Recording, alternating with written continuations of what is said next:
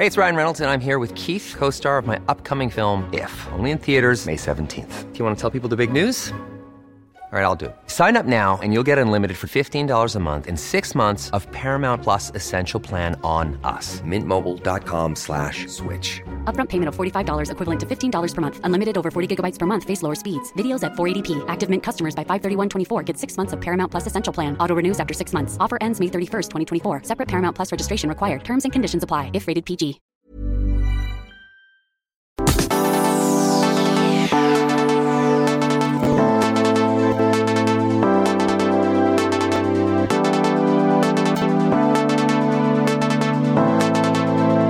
Punto de escuchar Yo soy Javier Alatorre. las noticias con Javier Alatorre. La vamos a pasar muy bien. Comenzamos. para salir adelante lo más pronto posible. Muchas gracias. Gracias, gracias, gracias. Los saludamos con muchísimo gusto.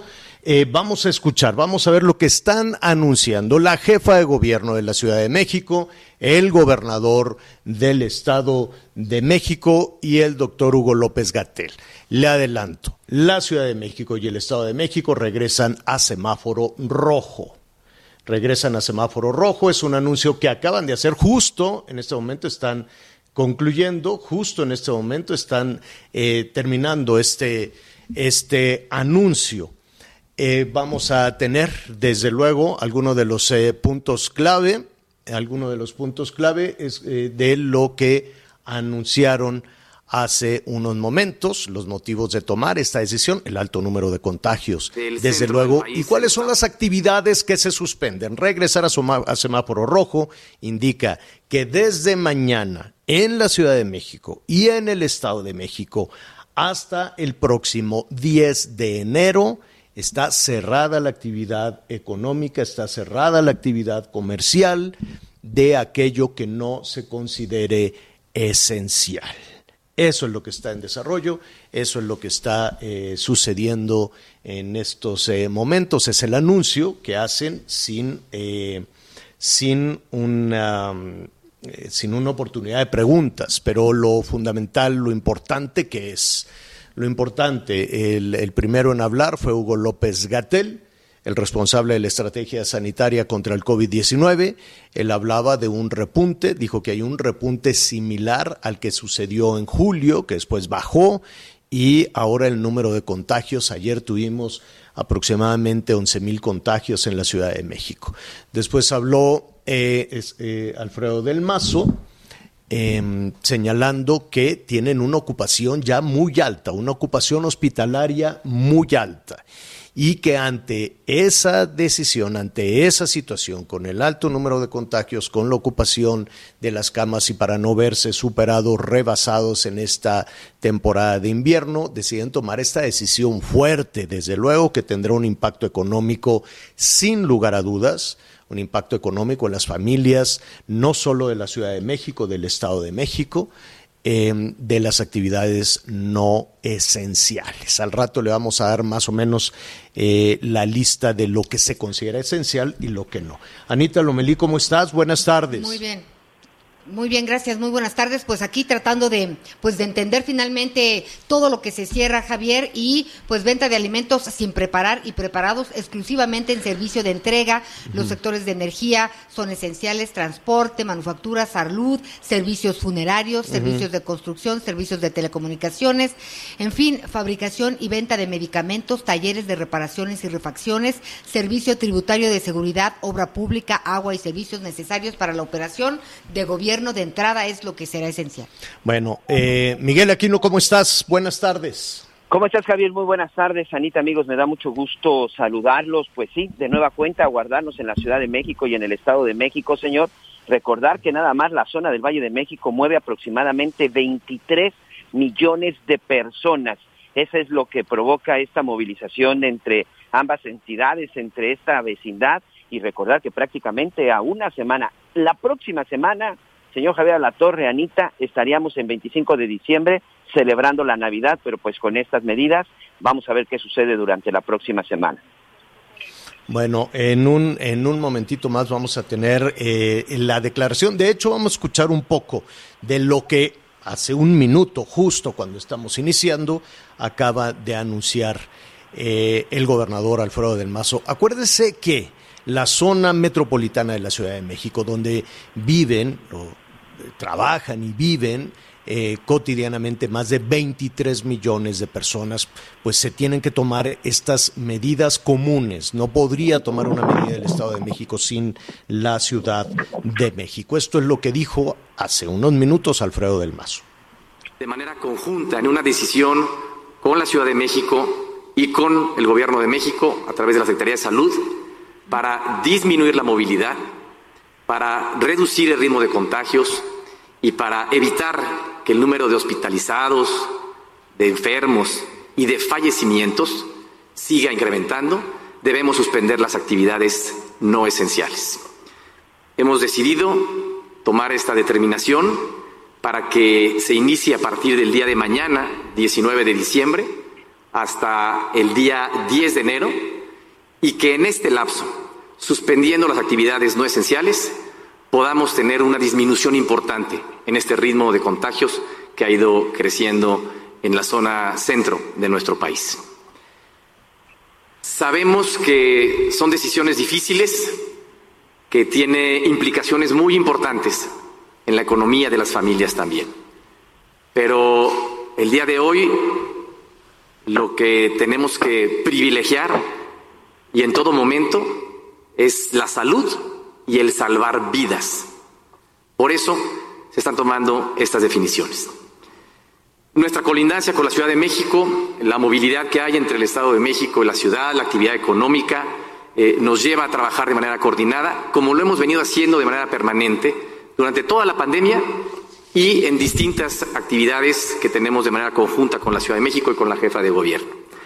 Eh, tomar una medida en un lado y no hacerla simultánea en el otro lado, cuando lo que nos divide literalmente es una calle, eh, no tendría el impacto necesario el impacto que requerimos para el centro del país y las familias que viven en esta zona de nuestro estado y de nuestra ciudad. Es el anuncio que eh, están haciendo prácticamente, que acaban de hacer eh, la Ciudad de México, el Estado de México, una decisión que se tomó evidentemente ante el disparo en el número de contagios y que necesariamente, lo dijo Alfredo del Mazo, lo reconoció también la jefa de gobierno, pues va a afectar también el corazón comercial de este país, el corazón eh, económico por muchas, muchas razones.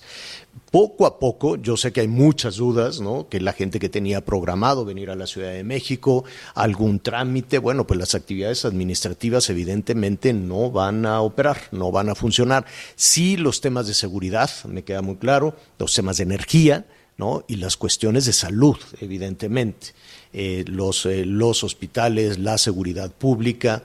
Eh, los tribunales, pues preguntaremos, ¿no? Tenemos toda la tarea para preguntar si efectivamente seguirán con estas cuestiones a distancia, lo cual ha sido también un trastorno para muchísimas personas que no han podido resolver en tribunales alguna situación, desde las pensiones alimenticias hasta, en fin, cada familia, cada persona es, es, una, es una historia. Que sí funciona el transporte público Veremos, porque en algún momento se pusieron también algún tipo de restricciones en la operación, pero el transporte público tiene que funcionar. La Comisión Federal de Electricidad, todo lo que tenga que ver con energía, con el suministro de combustibles, con el suministro de energía eléctrica, con el suministro de gas, todo eso sí este, eh, funciona. Las telecomunicaciones tiene que este, funcionar. Eh, y todas las cuestiones de seguridad. ¿no? La policía tiene que, tiene que funcionar y las farmacias. Obra pública, agua. agua, todo este Servicios tipo, necesarios para la operación este, del todo gobierno. este tipo de situaciones. Los medios de Eh, comunicación, señor, también. Y los medios de comunicación, Miguel, Anita, su servidor y todo, todo el equipo que yo desde aquí les hago un reconocimiento a mis compañeros, créanme, un reconocimiento porque desde el primer día de enero no hemos parado, ni un solo día. y, con cubrebocas, con incertidumbre, con todo esto. Los medios de comunicación, evidentemente, que eh, seguiremos dando este servicio que es eh, a todas luces esencial. Escuchemos qué es lo que dijo Claudia Sheinbaum. Eh, muchas gracias. Primero, agradecer al doctor Hugo López Gatel, al gobernador del Mazo, y agradecer sobre todo a la ciudadanía Realmente este año ha sido un año muy complejo para todo el país, para todo el mundo, y en particular para los que viven en la Ciudad de México, para los que vivimos en la Ciudad de México. Ha habido, como siempre, una enorme responsabilidad eh, de la gran mayoría, son realmente excepciones eh, quien eh, ha seguido en fiestas, reuniones, desde que hicimos el primer llamado, la ciudadanía ha actuado pues como siempre decimos, de manera muy responsable. Eh, y como hemos venido diciendo, pues hemos estado trabajando junto con la ciudadanía en diferentes acciones en los últimos meses, el aumento en el número de pruebas, en el aislamiento de positivos, el trabajo que hacemos a través del SMS, del Locatel, del 911, en fin, eh, el propio QR que tenemos ya inclusive en transporte público. Eh, pero aún con todo este esfuerzo de la ciudadanía y el esfuerzo del gobierno, pues han seguido aumentando los contagios y han seguido aumentando las hospitalizaciones, que es pues en realidad lo que más nos preocupa y también el incremento de lamentables defunciones. Eh, la Ciudad de México está hoy en cerca del 75% de la capacidad hospitalaria. Va a seguir creciendo la capacidad hospitalaria y eso es gracias a las distintas instituciones del Gobierno de México, coordinadas por el presidente de la República, eh, la Secretaría de la Defensa Nacional, la Secretaría de Marina, la Secretaría de Salud, eh, a través de la subsecretaría, pero también de la coordinación de los institutos y de los hospitales de salud. Por supuesto, el gran apoyo y solidaridad entrega de, el, eh, de Zoe Robledo, eh, director del IMSS y pues obviamente de todos eh, los trabajadores del Instituto Mexicano del Seguro Social y por supuesto de Luis Antonio, director de... son todos los reconocimientos que está haciendo la jefa de gobierno pues al personal hospitalario. Em, ahí está, se fue en la Ciudad de México y el Estado de México a rojo. Estaremos revisando cuáles son poco a poco las actividades esenciales a grandes rasgos, pues ya lo conocemos, fue lo mismo que, que se había suspendido hace algunos meses. Y pues sí, con, con, es, es, una estrategia, se ha justificado que es una estrategia para evitar un repunte mayor todavía en los eh, contagios y la parte oscura, la parte difícil, además de, de, la pena por, por, los fallecimientos, desde luego, es eh, las dificultades económicas que se van a tener para el cierre de año. Las ventas de fin de año que no lograron hacer los pequeños comercios, eh, eh, los establecimientos, los restaurantes que van a cerrar, los pequeños restaurantes que van a cerrar. yo sé que continuará el abastecimiento de, de, de alimentos, la central de abasto, desde luego, pues es una actividad esencial, pero todo aquello que significaba un respiro para las ventas, de lo que usted quiera, desde los adornos, los regalos, cualquier este, tipo de situaciones de, de, comercio, de transacción, de, ¿no? que quedará suspendida. Hay una parte que va a ser muy interesante y que vamos a revisar Anita Miguel y que vamos a preguntar en el Estado de México y en, la Ciudad de México, y me refiero al ambulantaje, que ha crecido enormemente.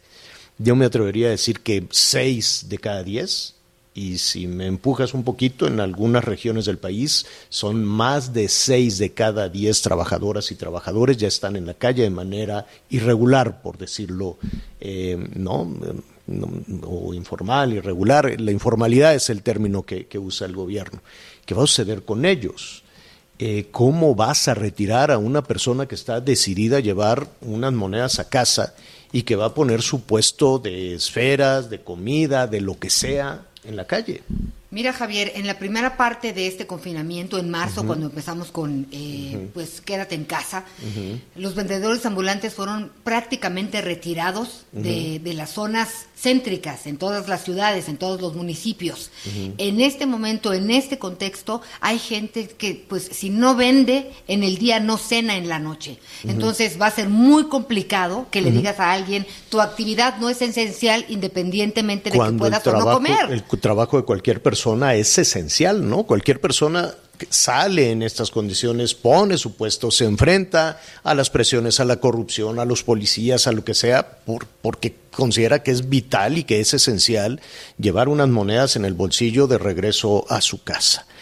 Es muy complicado. Veremos también, vamos a revisar con analistas este, cuál es el impacto económico que esto también puede tener.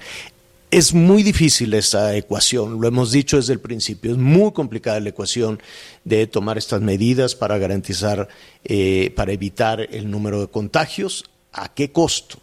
A un costo de hambre, a un costo de pobreza, a un costo también que se va a reflejar necesariamente eh, no solo en la mesa, sino en la vida cotidiana de millones de personas. Recuerde que aquí estamos hablando de una zona que, eh, en la que viven 23 millones de personas y veremos también en el resto del país cómo, cómo aplica todo esto.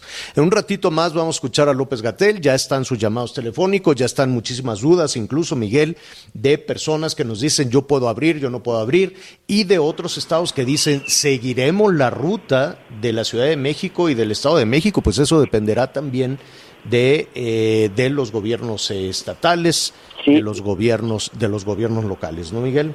Sí, fíjate que incluso estoy recibiendo varias llamadas de nuestros amigos en el estado de Morelos, en donde se dicen preocupados porque esta vecindad que precisamente existe entre el estado de Morelos, la ciudad de México. Y con Hidalgo, con Hidalgo, con Morelos, ¿no? Con toda la megalópolis. Aquí, por ejemplo, tengo un mensaje de nuestros amigos de la zona de Cuautla, de, de Yautepec, en donde dicen, habrá un operativo especial para evitar que todos esos, eh, bueno, aquí utilizan ya sabes el calificativo de los capitalinos, que todos esos, este, toda gente de la Ciudad de México no se venga para el estado de Morelos, porque eso fue lo que sucedió al inicio de la pandemia, que salieron huyendo de la Ciudad de México y se vinieron al estado de Morelos y eso fue también lo que originó unos contagios. Esa, esa, esa información sí no la tengo confirmada, pero sí hay preocupación con los estados vecinos, Javier, sobre todo esa vecindad, como tú bien dices, el estado de México con el estado de Hidalgo, en el caso también de Puebla, pero de Morelos con la capital del país.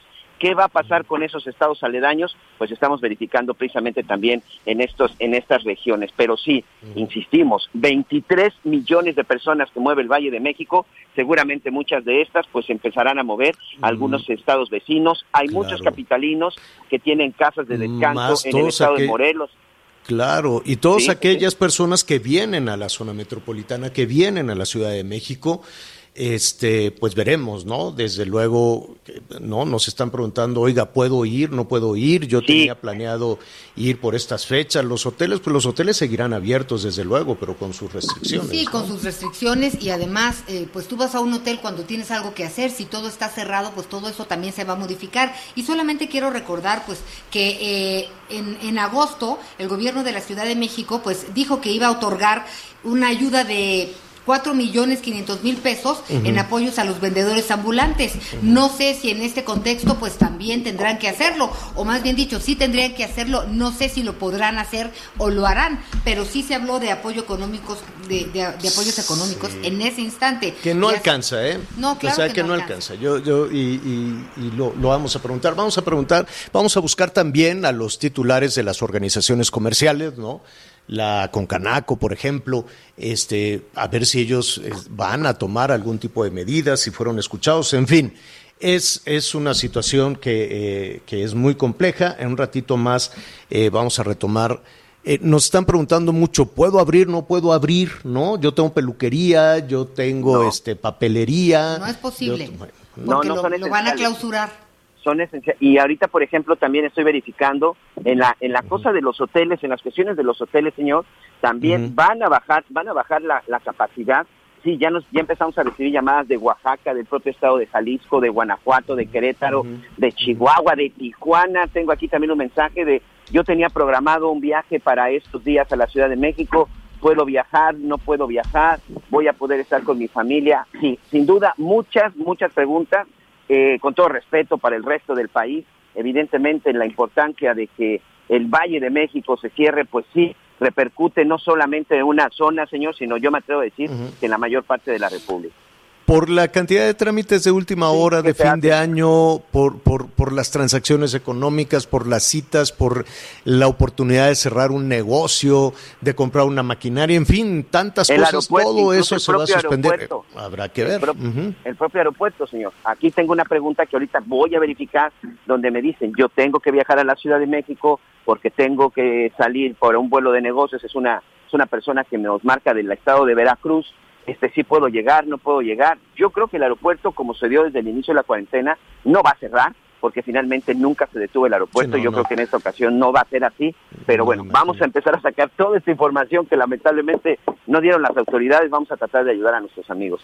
Sí, hubo, mire, vamos a repasar la lista de lo esencial que dio Hugo López Gatel, el subsecretario de Salud. Lo que no esté mencionado ahí no puede abrir. ¿no?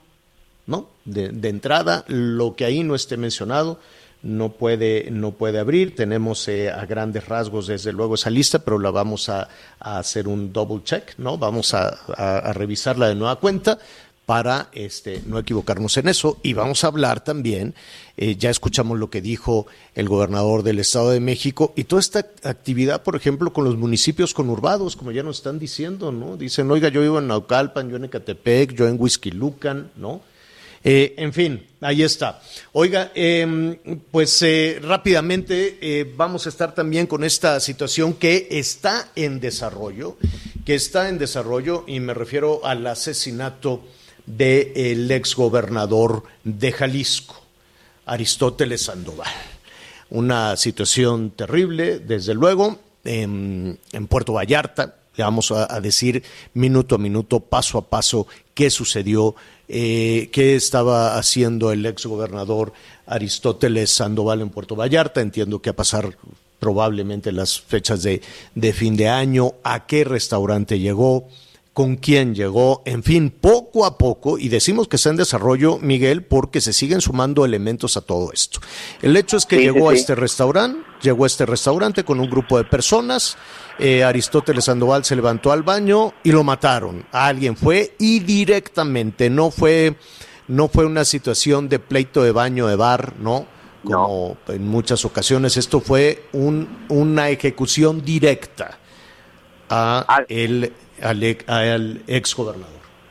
Así es, un ataque directo, no hay duda, iban directo en contra del exgobernador Aristóteles Sandoval por supuesto que hay muchas preguntas que todavía no tienen respuesta, Javier. El hecho, una de las principales en este momento, que ya estaremos escuchando la narración en unos, en unos momentos con nuestra compañera corresponsal, es el hecho de que con quién estaba reunido Aristóteles Sandoval a esa hora, solo dentro de un bar. Él llegó solo al bar. Se dice que primero llegó una pareja, un hombre y una mujer. Posteriormente se incorporó otra persona y aquí, bueno, pues evidentemente lo estaban esperando, lo estaban cazando, porque en el momento que él se levanta al baño es en el momento donde recibe y en donde es atacado. Incluso es en el interior del baño en donde es atacado y le disparan por la espalda. ¿Qué pasó con esas personas? ¿Quiénes son? Sin duda hay muchas preguntas que ayudarán a resolver y saber qué fue lo que sucedió. Y decimos que está en desarrollo porque poco a poco vamos viendo que el operativo no fue solo al interior del restaurante, eh, fue también eh, se decía que solo se había presentado con dos guardaespaldas, al parecer eran más. Eh, afuera del restaurante. Hubo una balacera. afuera del restaurante se siguió. No es que fuera una balacera, era el, ataque. el ataque organizado y planeado adentro y afuera.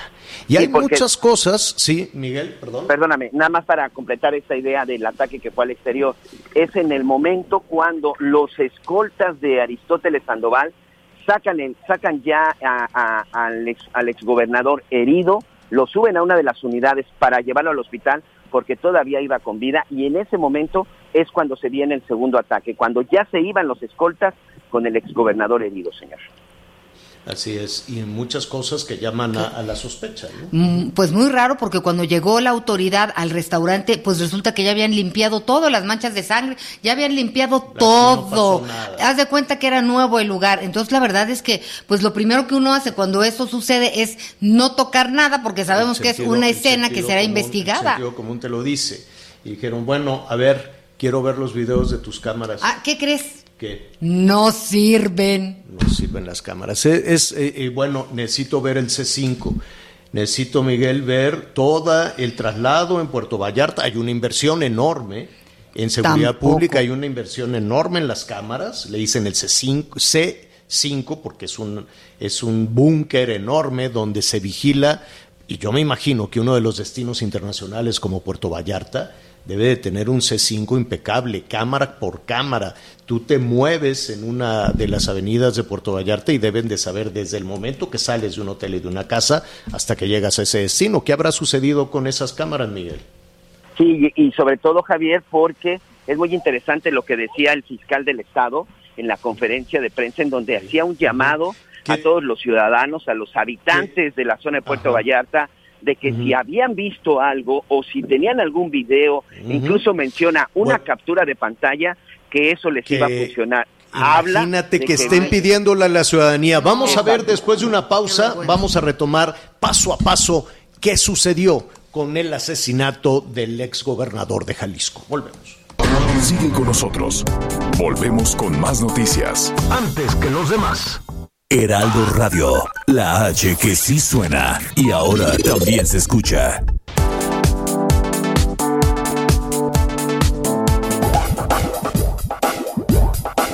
Todavía hay más información. Continuamos.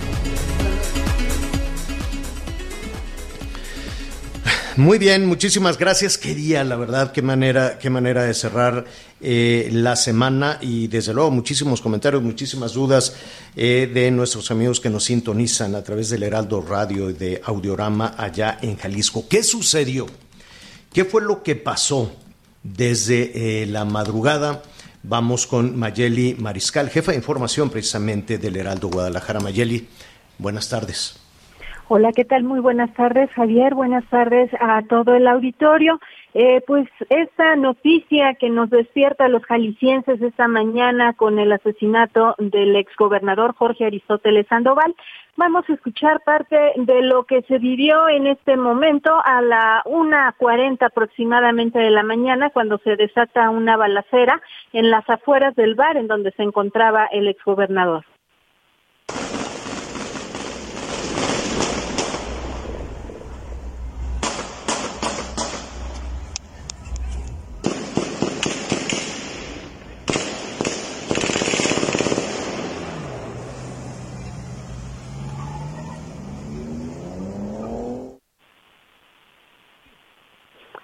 Sí, pues ese fue parte del audio de esta balacera en donde eh, pues al momento de que los escoltas intentan llevar al exgobernador al hospital, toda vez que acababa de ser eh, pues agredido al interior de este bar es cuando se desata una segunda balacera, pero vamos a escuchar parte de eh, los hechos en voz del fiscal Gerardo Octavio Solís Gómez, quien narra justamente cómo fue que se sufrió este ataque de ayer, cerca de las 22 horas, llega acompañado de una persona a este lugar, posteriormente se incorpora una mujer y posteriormente se incorpora un hombre. Eh, son en total cuatro personas, tres hombres y una femenina. Eh, cerca de la 1.40 aproximadamente es cuando sucede el atentado. El exgobernador se levanta de la mesa donde se encontraba con el resto de los comensales, se dirige al baño y en el baño es donde es atacado por, al parecer, un sujeto de manera directa eh, con arma de fuego por la espalda. En este momento los peritos están haciendo el levantamiento de los hechos.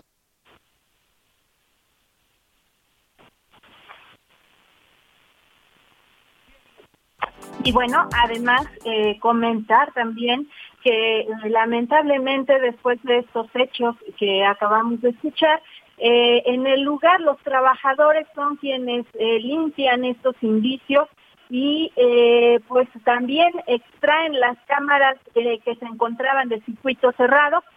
Vamos a escuchar también al fiscal que habla al respecto. Particularmente quisiéramos también informarles que cuando llegó el personal policial, cuando llega el primer respondiente, cuando llega la policía de investigación y el resto de las autoridades, es importante mencionar que personal del restaurante había levantado ya todos los indicios en el interior, habían prácticamente limpiado la escena, la escena del crimen. Esto va a dificultar eh, un poco las investigaciones, dado que toda la escena ha sido literalmente eh, movida. Eh, esto desde luego es indebido, es una circunstancia que bajo en ningún momento debe de suceder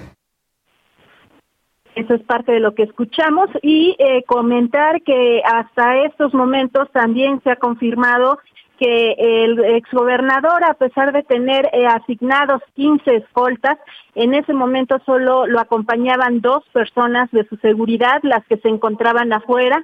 De hecho, el mismo exgobernador eh, les pedía que no estuvieran muy cerca de él, entonces al momento estaban fuera del bar y al interior no había ninguno. Eh, como repito, cuando intentan llevarlo al hospital es cuando se desata la, la balacera. De 8 a 10 personas estuvieron ahí eh, pues eh, eh, atentando en contra también del cuerpo de, seguridad.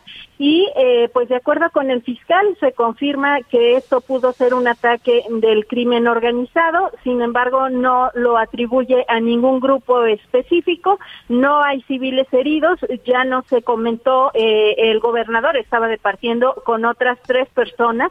Eh, no se comentó más sobre las identidades de estas personas que se encontraban con el exgobernador. No hay civiles heridos y pues el levantamiento de los indicios también se está pidiendo que si hay alguna persona que haya tomado alguna fotografía, algún video o tenga información que pueda esclarecer estos hechos, pues que de manera anónima la pueda eh, comentar.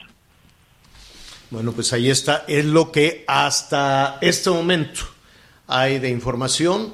Desde luego hay toda una investigación en desarrollo, desde luego se está investigando lo que pasó en ese restaurante, se estará eh, tratando de, buscar algún otro tipo de evidencia, así es que te vamos eh, a pedir eh, en la medida de lo posible, Mayeli, que nos tengas al tanto de cualquier otro anuncio que se haga en los próximos minutos. Gracias, Mayeli.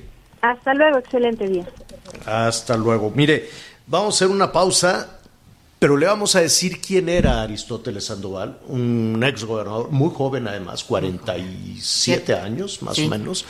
46. Este, sí, 46 años. ¿Qué estaba haciendo en, Puerto Vallarta? ¿Por qué renunció al PRI? Si tenía amenazas, si no tenía amenazas, quién, eh, quién se, a, a quiénes, de quiénes se sospecha, en fin, hay mucho que decir de todo esto. Hacemos una pausa, volvemos.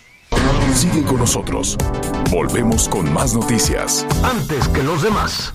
Heraldo Radio, la H que sí suena y ahora también se escucha. Heraldo Radio, la HCL se comparte, se ve y ahora también se escucha. Todavía hay más información. Continuamos. Y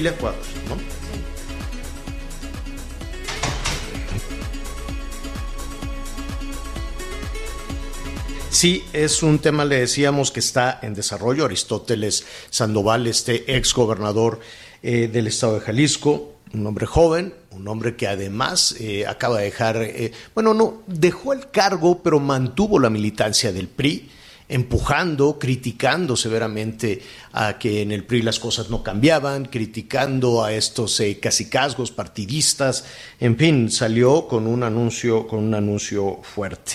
¿Tenía o no amenazas? ¿Qué fue lo que sucedió? Esto, insistimos en que es información que está en desarrollo. Esto sucedió en Puerto Vallarta, en un negocio, en un bar allá de, de Puerto, de Puerto Vallarta. Vamos a tratar de reconstruir con los pocos elementos, desde luego, que hay en este, eh, en este momento, pues algo que, que, lleve, ¿no? O que abone en la investigación sobre el asesinato directo Eso es, eh, ese, es un punto también importante, que no fue una eh, fanfarronada, que no fue un pleito de bar, que no fue un pleito de, de baño de bar, ¿no? Como hemos visto en algunas otras en algunas otras ocasiones. Me da muchísimo gusto saludar a Jorge a Jorge Fernández Menéndez que como siempre ha hecho ya una investigación de los grupos criminales en el país y en particular en Jalisco. Junto con Miguel Aquino vamos reconstruyendo de a poco lo que se tiene. Jorge, ¿cómo estás? Muy buenas tardes, Javier, Miguel, Anita. Es un placer estar con ustedes tres, como siempre, con todo el auditorio. Jorge, ¿cuál es tu primera lectura de, los acontecimientos de esta madrugada? Mira, eh, la primera lectura es, el primer punto es lo que tú decías, un ataque directo, eso es indiscutible cuando se ven además en los videos, un ataque directo y brutal, no, no tiene, no es de medias tintas, este, no solamente es un ataque directo, es un ataque brutal, eh, los meseros y la gente del bar donde estaba el ex gobernador limpian el lugar, eh, hay, hay confusión sobre lo que ocurrió con las cintas de dentro del lugar. Eh, tenía mucha gente para, su custodia, Aristóteles Sandoval, 15 personas asignadas, pero estaba un grupo con él esa noche. Y, aquí lo que hay que recordar es eh, lo que sucedió durante el gobierno de Aristóteles Sandoval. Aristóteles Sandoval llegó al gobierno como una de las de estos gobernadores que eran las jóvenes promesas de Enrique Peña, él, Javier Duarte, César Duarte, Roberto Borges, Roberto Sandoval en Nayarit, que terminaron eh, muy mal su gobierno, la mayoría de ellos procesados o con denuncias, pero en el caso de Aristóteles o en el caso de Roberto Sandoval también en Nayarit, lo hicieron con, en un clima muy eh, conflictivo, muy difícil de relaciones con el narcotráfico. Durante el periodo de, de Aristóteles en Jalisco, eh, hubo muchos datos muy preocupantes. Hubo 30 asesinatos de funcionarios locales, de seguridad, políticos, eh, militares. Eh, hubo, en cuanto asumió el gobierno, unos días después de asumir el gobierno, fue asesinado su secretario de Turismo por el cártel Jalisco, con la advertencia del cártel Jalisco de que en realidad iba a querer trabajar para otro grupo. Eh, durante mucho tiempo los, la administración anterior, el general Cienfuegos, advertía que el fiscal de, de Jalisco trabajaba con el, con el cártel Jalisco, un fiscal de apellido Nájera. Ese mismo fiscal después fue quitado, pero regresó como secretario del trabajo y tuvo un durísimo atentado allá en Guadalajara. Eh, en un intento de detención del Mencho hubo una filtración que terminó con la caída de un helicóptero de la defensa, con la muerte de muchos integrantes del grupo de élite de la defensa. Entonces es un escenario muy difícil, muy complicado, donde evidentemente hay venganzas. Y dentro de todo escenario, ese escenario de venganzas hay un hecho que se repite, dos hechos que se repiten en Jalisco, Javier. Uno es la liberación esta extrañísima de Rafael Caro Quintero durante la administración de Aristóteles y el, el segundo punto que me parece que es un poco el detonante de todo lo que ha ocurrido con Aristóteles y con otros personajes, incluyendo el entonces fiscal Nájera, es eh, la extradición del Menchito, del hijo del Mencho y su sucesor eh, a los Estados Unidos. Jorge, eh, escuchándote además y, reflexionando, vamos a traer incluso a, este 2020, em, hay un desafío fuerte o una, no necesariamente un, no sé si la palabra correcta sea un desafío hacia, hacia la autoridad, pero sí a un eh, mensaje de, de, de fuerza, o de presencia eh, de los grupos criminales, es decir, estamos el asesinato de un exgobernador, de un, de un político de ese tamaño, en un estado eh, tan importante como Jalisco, eh, el atentado contra el jefe de la policía de la Ciudad de México, en pleno corazón de la Ciudad de México, los acontecimientos en, en, en Guanajuato con la presencia este, con esta alegoría incluso, ¿no? Con la presencia en las redes, con decir, pues ya llegamos aquí, ya llegamos acá. ¿Cómo, cómo, cómo eh, pues es que ni siquiera merece una interpretación, es un mensaje, es un mensaje abierto, es un mensaje directo, ¿no? Mira, yo no, no he visto en los muchos años que llevamos, Javier, en, todo este tema, eh, yo no he visto desafíos tan directos como el que le está planteando el cártel Jalisco Nueva Generación. Olvidémonos del gobierno, al Estado mexicano como tal. Tú lo decías, el ataque a, García Harfuch es un ataque inédito que nunca se había dado, pero antes de ese ataque, el ataque que se realizó cuando se intentaba, lo decíamos hace un minuto, cuando se intentaba detener al Mencho este, contra las Fuerzas Armadas, eh, derribando un, helicóptero de combate de las Fuerzas Armadas con todo su personal eh, dentro, es inédito. Hechos como los que estamos viendo en este caso de Aristóteles de Sandoval es inédito, no lo habíamos visto. se, se repiten, se repiten esos desafíos, las imágenes esas de del cártel Jalisco con equipo táctico y camionetas blindadas, este, equipadas y demás, de esa forma tampoco lo habíamos visto. Entonces, ya no es una casualidad y ya no es que se conjuntaron dos o tres factores este, para dar una tendencia. Lo que tenemos son una suma de, datos duros donde este cártel por lo menos lo que demuestra que en Nayarit, en Jalisco, en otros lugares de la República actúa eh, como si fuera el dueño.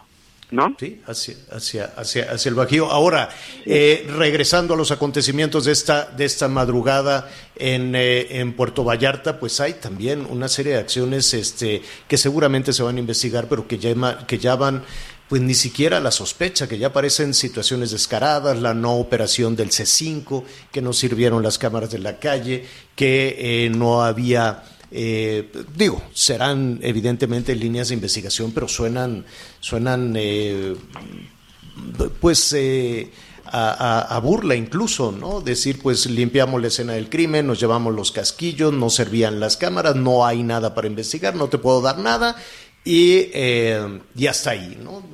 y pedirle a la ciudadanía si alguien pasó por ahí y con su teléfono celular pudo grabar algo, pues este creo que deja demasiados, eh, demasiados huecos. Sí, mira, eh, a ver, hace dos, tres semanas, eh, muy cerca de ahí, te fue asesinado prácticamente de la misma forma un constructor, Felipe Tomé. Ah, en los últimos cuatro o cinco años han sido asesinados o han sido retenidos también por fuerzas locales en forma muy similar cuatro o cinco desarrolladores inmobiliarios del tamaño de, de Tomé. Ahí mismo, a, dos calles de donde se produjo este asesinato, está el restaurante donde fueron secuestrados los hijos del Chapo, en una acción que fue muy parecida a esta. Fueron, los secuestraron, se los llevaron, la, no había policía local, no había seguridad, el aviso se dio media hora después. A ver, que en un lugar en pleno centro de, turístico, zona turística de Vallarta, en la zona de restaurantes, que hay un tiroteo como el que vimos todo, porque lo hemos visto en videos, eh, donde es asesinado un ex gobernador, donde ocurren todas estas cosas, y que tarden más de media hora en dar el aviso a la policía, dice, bueno, no es creíble. ¿no? ¿Quién investigará? ¿Quién investigará todo esto? El gobierno del Estado eh, es una investigación federal. Eh, no, no queda, además, eh, te robamos un, un, minuto más, Jorge, además no queda muy, muy claro con, con, la...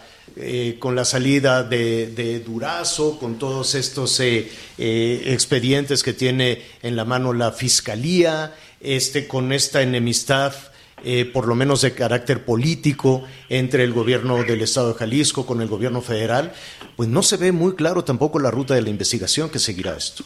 No, por supuesto, y bueno, en, de bote pronto alguien diría, bueno, lo tiene que investigar la Fiscalía de Jalisco, pero si lo ponemos en el contexto de, los sucesivos ataques que ha habido, este, me parece que esto amerita ya una investigación federal. El caso de García Harfus, que quedó en manos de la, de la Fiscalía Capitalina con coadyuvancia de, la federal, pero que en manos de la Capitalina, era un ataque también de otro tipo. Eh, esto es un ataque de otro tipo y se suceden esos ataques y, esas reacciones y me parece, es mi opinión, que tendría... Ciudad de México también, donde Ciudad de México lo que estamos viendo, lo que vimos con Harfush, es un enfrentamiento del cártel Jalisco Nueva Generación que quiere desplazar a la Unión grupos criminales.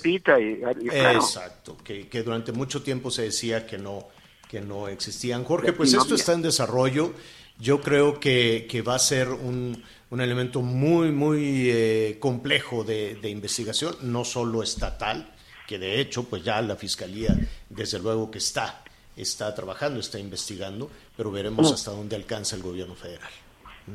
A ver, hasta dónde alcanza, me parece que son uno de esos temas que debe tomar en sus manos el gobierno federal, porque si no va a ser cada día más complejo y los ajustes de cuentas se van a suceder. Si se pueden hacer así, y la gran duda, ¿no? Con tanta impunidad. Claro, y la, la, gran duda que, que, nos llevaría pues a un sinfín de especulaciones es por qué, por qué, ¿no? Esa, esa, de eso, pues bueno, tendremos eh, suficiente tiempo, suficiente. Desafortunado, desde luego, un crimen, un asesinato de, un político joven que además dentro del PRI empezaba a organizar también una, una nueva, eh, digamos que una nueva corriente, ¿no? que buscaba esa nueva corriente con nuevos, con nuevos personajes.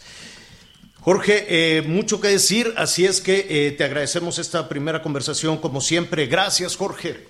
Un abrazo, Javier, un abrazo a todos. muy felices fiestas si, si no nos hablamos. Igualmente, igualmente. Es Jorge Fernández Menéndez. Vamos a hacer una pausa y volvemos. Sigue con nosotros. Volvemos con más noticias. Antes que los demás. Heraldo Radio. Heraldo Radio.